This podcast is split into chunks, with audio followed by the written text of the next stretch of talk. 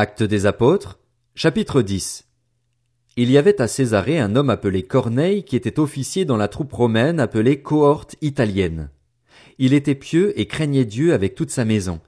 Il donnait beaucoup d'argent au peuple et ne cessait de prier Dieu.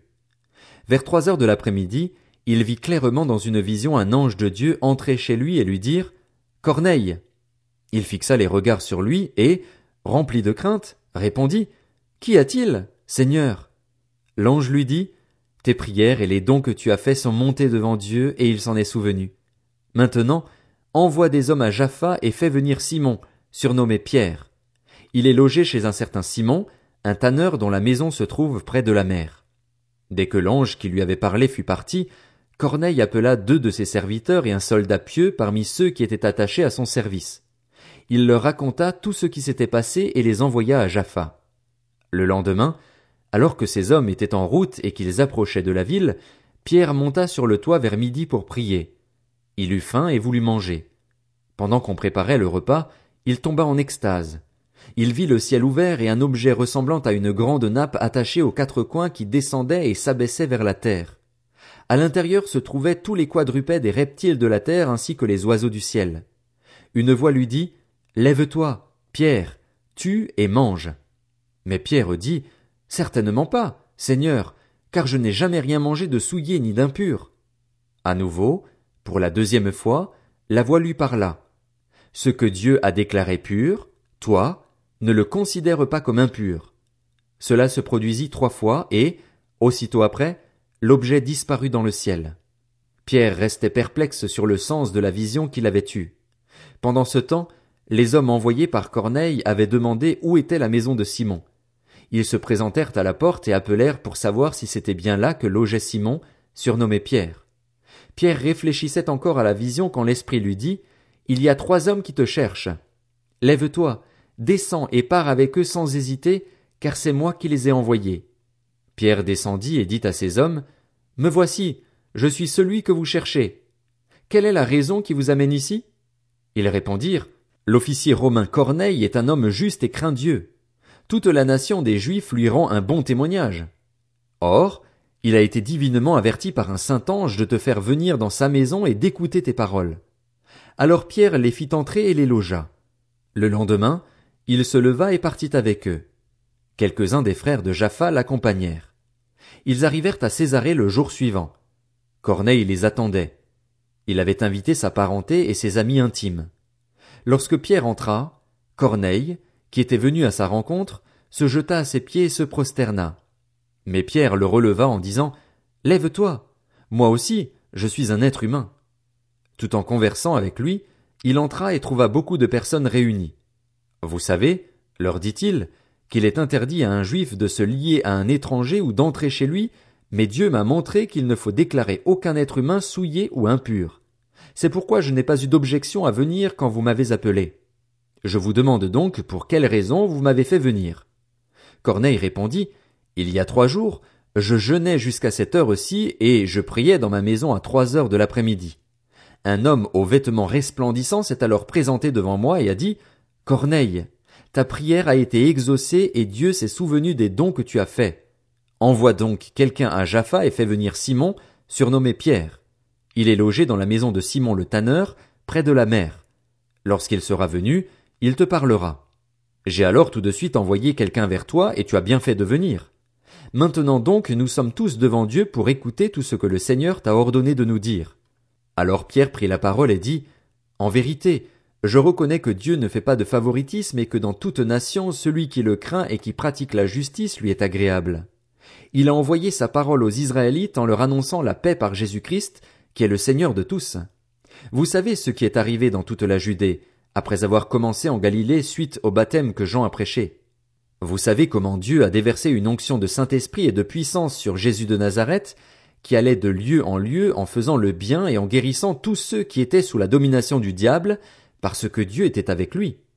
Nous sommes témoins de tout ce qu'il a fait dans le pays des Juifs et à Jérusalem.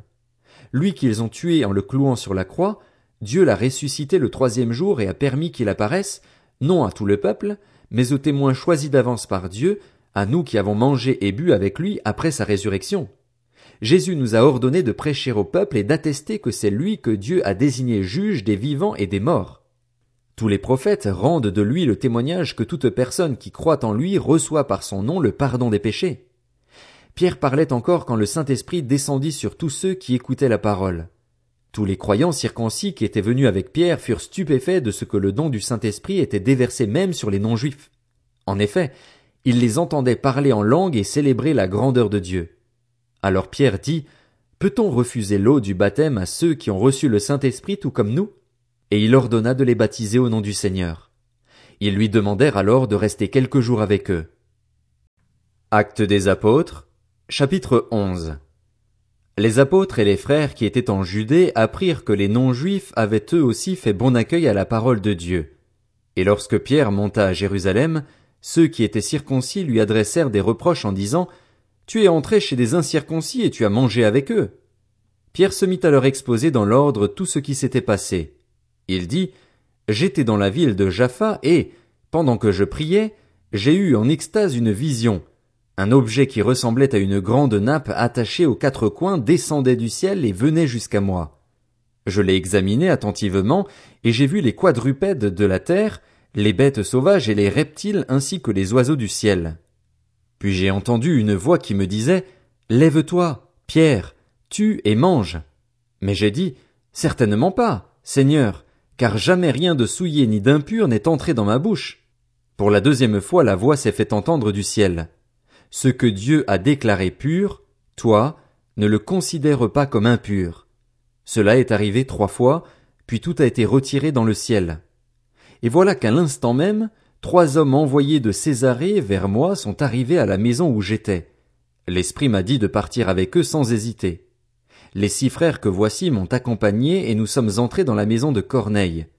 Cet homme nous a raconté comment il avait vu l'ange se présenter à lui dans sa maison et lui dire envoie quelqu'un à Jaffa et fais venir Simon, surnommé Pierre. Il te dira un message par lequel tu seras sauvé, toi et toute ta famille. Lorsque j'ai commencé à parler, le Saint-Esprit est descendu sur eux, comme sur nous au début.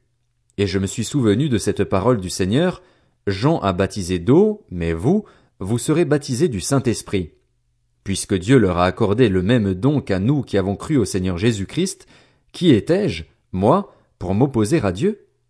Après avoir entendu cela, ils se calmèrent et se mirent à célébrer la gloire de Dieu en disant Dieu a donc aussi accordé aux non-juifs la possibilité de changer d'attitude afin d'avoir la vie.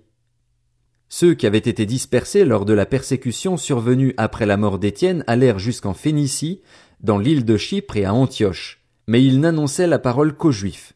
Cependant, certains d'entre eux, qui étaient originaires de Chypre et de Cyrène, vinrent à Antioche et s'adressèrent aussi aux non-juifs pour leur annoncer la bonne nouvelle du Seigneur Jésus.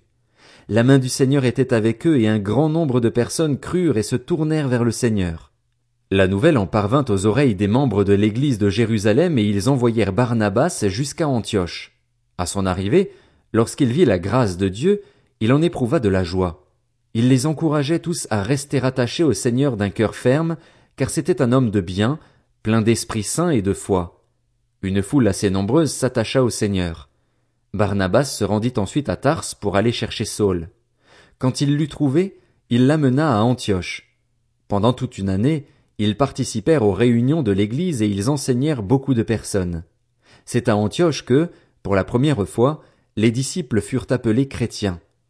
À cette époque-là, des prophètes descendirent de Jérusalem à Antioche. L'un d'eux, du nom d'Agabus, se leva et annonça par l'Esprit qu'il y aurait une grande famine sur toute la terre. Elle arriva, en effet, sous l'empereur Claude. Les disciples décidèrent d'envoyer, chacun selon ses moyens, un secours aux frères et sœurs qui habitaient la Judée. C'est ce qu'ils firent en l'envoyant aux anciens par l'intermédiaire de Barnabas et de Saul.